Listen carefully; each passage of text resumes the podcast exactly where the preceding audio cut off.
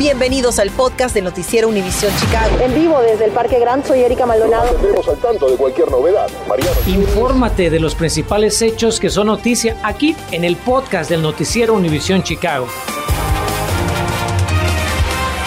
Hola, ¿cómo están? Muy buenas tardes. Tras cinco días de no tener clases, hoy se llegó el día en que finalmente los alumnos de las escuelas públicas de Chicago regresan a la tan ansiada educación presencial. Como sabes, este ha sido un estire y afloje entre el sindicato de maestros y la alcaldesa de Chicago y llegaron a este acuerdo tentativo de volver a clases en persona que hoy se tiene que ratificar por medio de una votación entre docentes. Mi compañera Erika Maldonado llegó hasta la villita para saber qué tal fue el regreso en las primarias de esa comunidad y si sin complicaciones. Erika, buenas tardes. ¿Con qué te encontraste? Enrique, muy buenas tardes. El temor de los contagios de coronavirus es muy real entre padres y estudiantes de las escuelas públicas de Chicago en medio de este rebrote de COVID-19. Sin embargo, para muchos de ellos, el mejor lugar para sus hijos siguen siendo las escuelas eh, de públicas de Chicago. Por eso nos dimos a la tarea de recorrer varios planteles de la villita y esto nos dijeron padres de familia tras el regreso a clases presenciales, luego de como hemos venido reportándoles cinco días de cancelación de actividades por el impasse entre el sindicato de maestros y CPS. Por ejemplo, en la escuela María Saucedo las clases presenciales reanudaron sin mayores contratiempos. Padres que recostirían a sus hijos, pues nos hablaron y con Noticias Univisión Chicago y nos dijeron que estuvieron de acuerdo y que prefieren que los niños estén en las aulas a pesar del riesgo de que se contagien con coronavirus. ¿Cómo vio el, el regreso a clases de su niño? ¿Está preocupada por su salud o cree que todo está bien? Está bien, yo prefiero mejor que vengan a, clases para que así en clases este eh, se les informe más, ya que yo no sé mucha tecnología y se me hace difícil que estén en casa y luego yo no los puedo ayudar. Los niños no agarran el, virus en la escuela. El virus lo, agarramos donde andamos con los niños, en, en las tiendas, en el cine, en los restaurantes, que hay muchos niños sin máscara. Y es que tras el acuerdo entre CPS y CTU, el distrito escolar se ha comprometido a proveer más pruebas semanales y más vacunas. Los planteles cerrarían durante cinco días si el 30% de los maestros dan positivo o están en cuarentena durante dos días seguidos. Y si no hay maestros suplentes disponibles para mantener las ausencias debajo del 25%. Una escuela también pasaría el aprendizaje remoto si el 40% de los estudiantes son positivos o están en cuarentena. Esta mañana en la primaria Little Village Academy, un padre de familia de hecho debió recoger una computadora para su hijo, pues al menos un salón está en cuarentena. Resulta ser de que uno de sus compañeros dio positivo al COVID, entonces eso obligó a los docentes o a los maestros más que todo pues a, decirnos a nosotros como padres de familia que los niños se quedaran en casa por cuatro días hasta el día martes se estarían presentando a las clases presenciales. Yo hubiera preferido que se quedaran en casa. ¿Por qué? Porque este, ahorita hay muchos contagios y lo que uno no quiere que sus hijos se contagien y vayan a ir a dar al hospital o algo. Mientras que en la escuela Spray de la Villita la situación ha sido confusa para algunos padres y estudiantes luego de que este pasado lunes el sindicato de maestros denunciara que 15 de los 18 salones estaban en estado de cuarentena hasta el 18 de enero. Después, oficiales de la misma escuela confirmaron la cancelación de clases presenciales hasta el viernes 14. Sin embargo, la Spray anunció el regreso a clases presenciales el día de hoy junto con todas las demás escuelas de CPS Alumnos que salieron de clases nos explicaron que en algunos salones muchos de ellos dieron positivo, lo que obligó a que se pusieran en cuarentena esos salones, mientras que se les dio la opción a los padres de que niños vacunados continuaran viniendo a clases o tomaran la opción virtual. Desde muy temprano, Noticias Univisión Chicago ha tratado de comunicarse con oficiales de la escuela Spry para confirmar la situación sin obtener respuesta. Y de hecho, al llegar hasta aquí, hasta la escuela, le preguntamos y nos respondieron que no tenían comentarios.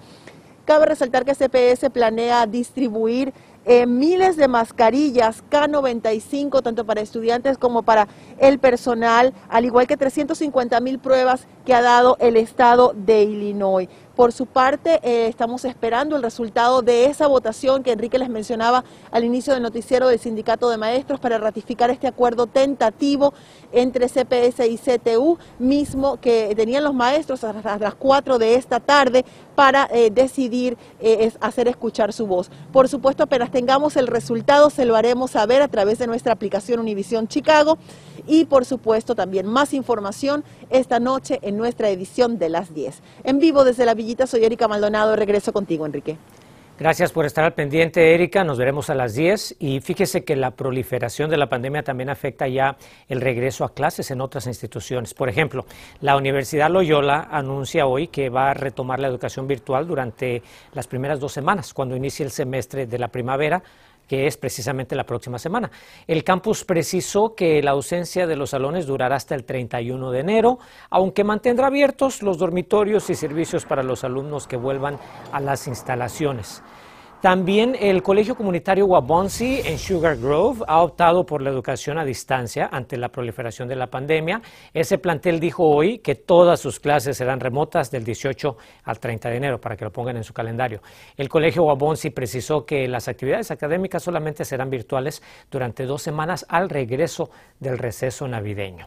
Mucha atención residentes del Distrito 35 del regidor Carlos Ramírez Rosa, porque el concejal invita a votar para decidir en qué va a invertir un millón de dólares en fondos para infraestructura pública. Los interesados tienen hasta el 17 de enero para participar en este proceso. Si es dueño de un negocio y tiene complicaciones para hacer cumplir el mandato de vacunas y seguir a flote, no está solo. Le contamos qué nuevos retos están enfrentando los restauranteros. Continúan aumentando las hospitalizaciones a causa del COVID-19 en todos los hospitales del estado. ¿Pero qué está haciendo el gobernador para aliviar esta situación? Infórmate de los principales hechos que son noticia aquí en el podcast de Noticiero Univisión Chicago. Hace unas horas, como usted puede ver, si estuvo en la sintonía a través de nuestra aplicación y de la página de Facebook de Univision Chicago, el gobernador J.B. Pritzker y autoridades de salud de Illinois hicieron énfasis en un importante mensaje para todos los residentes del estado. En su actualización del estado de la pandemia, el mandatario le envió un importante mensaje a los no vacunados y Carmen Vargas estuvo muy atenta. Carmen, buenas tardes. Cuéntanos cuál es la preocupación que tienen las autoridades con la gente que aún no se ha vacunado contra el COVID o no han completado esa dosis de refuerzo. ¿Qué tal, Enrique? Muy buenas tardes. La principal preocupación por parte del gobernador y autoridades de salud es que cada vez hay menos camas disponibles en los hospitales del estado. Y es que actualmente más del 80% de las personas que se encuentran hospitalizadas a causa del COVID-19 no están vacunadas. En Illinois el día de hoy el Departamento de Salud Pública de Illinois reportó 34.573 nuevos casos de COVID-19. 144 personas más perdieron la vida. Hasta el martes por la noche, 7.219 pacientes permanecían hospitalizados a causa del virus, 1.131 de ellos en cuidados intensivos y 650 estaban conectados a un ventilador situación que está impactando fuertemente a los hospitales, ya que actualmente solo el 9% de las camas en la unidad de cuidados intensivos está disponible.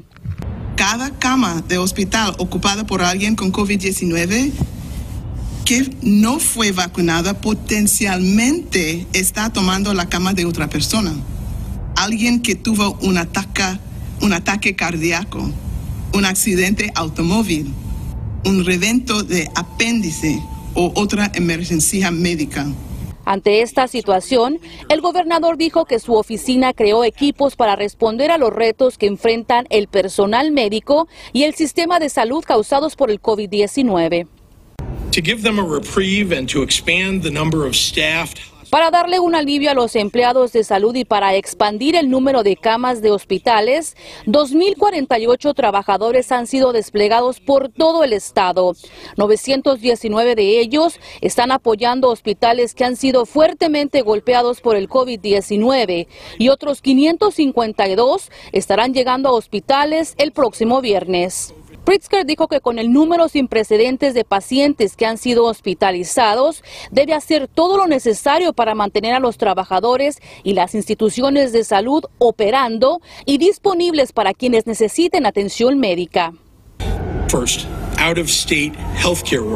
Primero, Personal médico proveniente de otros estados podrán seguir trabajando en Illinois durante la emergencia de salud pública. Segundo, doctores que recibieron su entrenamiento en otro país podrán asistir a médicos certificados en hospitales de Illinois. Y también estamos permitiendo que doctores, enfermeras y especialistas en salud mental puedan proveer consultas a través de videoconferencias a pacientes en Illinois. El gobernador también habló sobre las escuelas y dijo que el mejor lugar para los estudiantes es en las aulas. Continuaré trabajando con todos los distritos escolares en el estado para proveerles lo que necesitan y mantener las escuelas seguras y abiertas. Estamos reportando en vivo desde la avenida Michigan. Carmen Vargas, Noticias, Univisión Chicago.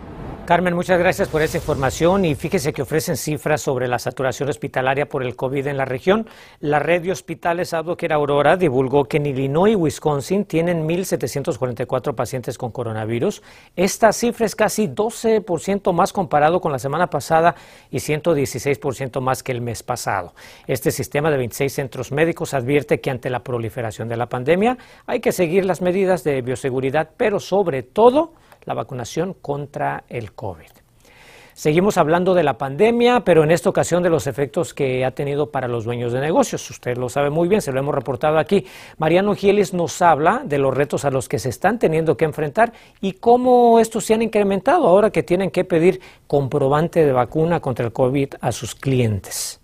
Así como el impacto de la pandemia se mide diariamente en contagios y muertes, bien podría medirse en restaurantes cerrados, afirma Sam Sánchez, presidente de la mesa directiva de la Asociación de Restauranteros de Illinois. ¿Qué balance harías de 2021 para tu industria? Mira, para, en el 2021 en Estados Unidos perdimos más de 20 mil restaurantes. En el estado de Illinois más de 5 mil, 6 mil restaurantes se cerraron. Continúan cerrando restaurantes, no hay este lo que fina la pandemia y no creemos, digo, con, lo que es el batallar con los trabajadores, los empleados, todas todo las reglas que han puesto, pues no sabemos qué es el futuro en restaurantes. No hay que ser un experto como Sam para entender que las nuevas medidas de mitigación, sumadas a los contagios entre trabajadores provocados por la variante Omicron, no hacen más que sumarse a los problemas que ya hemos estado enumerando en reiteradas ocasiones en los pasados dos años. La escasez de empleados y la falta de colaboración de individuos que discuten desde mascarillas hasta pruebas de vacunación. Un ejemplo es la denuncia que hizo el dueño del bar El Trébol en Pilsen en su cuenta de Facebook. Allí puede leerse Alerta Comunidad. Ayer nuestro negocio familiar quedó destrozado por este desafortunado incidente que dejó a nuestros empleados y clientes preocupados por su seguridad. Lo que sucedió, según el recuento de testigos, es que en un grupo de clientes había gente sin prueba de vacunación en mano y cuando se les negó la entrada rompieron la puerta de ingreso y más tarde uno de los sujetos regresó al local con un cuchillo e hirió al gerente. Son escenas que se repiten a lo largo y ancho de la ciudad, pero situaciones como esta no tienen que tornarse violentas para tener un impacto negativo en los negocios, como nos cuenta Rosa Camarena, dueña del restaurante La Esperanza, también en Pilsen. ¿Le ha tocado alguno ahí medio revoltoso que no quiera mostrarle su prueba de vacunación? Ah, pues hay gente que no la carga, no la trae. Entonces, pues lamentablemente no los podemos atender con el consiguiente problema que genera perder clientes ahora que son tan preciados. Y si los propietarios sufren, imagínense sus empleados. Bueno, no se lo imaginan, escuchen lo de boca de Israel. ¿Ha bajado mucho el tema de las propinas en las últimas semanas con esto de que la gente se está quedando más en casa? Sí, absolutamente ha bajado demasiado. ¿Cómo cuánto le calculas? Ah, pues 40, 50%. Evidentemente el 2022 ha comenzado tan mal como terminó 2021, pero no todos son pesimistas. Hay quien aún ve la luz al final del túnel. Uno de esos es Enrique Cobos, bartender de Mouse Cantina. ¿Será su personalidad o es que todos los bartenders tienen la palabra exacta para consolarnos, al menos por un rato? ¿Cómo ves el 2022? ¿Qué, expectativas te genera? Pues siempre hay que ser optimista, ¿no? Y pensar que hasta ahorita todos hemos sobrevivido y hemos salido adelante y cada, cada mes que pasa pues vamos mejorando, mejorando. Mesero, sírvame lo que él está tomando. Mariano Gielis, Noticias Univisión Chicago. Continuamos con el podcast del noticiero Univisión Chicago. Y ahora le cuento que investigan una serie de atracos contra licorerías en el norte de Chicago. Ponga atención porque la policía dice que los robos fueron cometidos durante la madrugada contra negocios en las avenidas Fullerton, Damon y la calle Taylor. Los ofensores se llevaron botellas de licor, dinero y según testigos escaparon en una camioneta roja, al menos en tres de los atracos. Los delincuentes también atacaron una tienda North Face de donde se llevaron varias chamarras. Tenemos una alerta local en una noticia que acaba de llegar a nuestra sala de redacción. Acaban de fijarle fianza a la madre del pequeño de seis años que fue asesinado la semana pasada.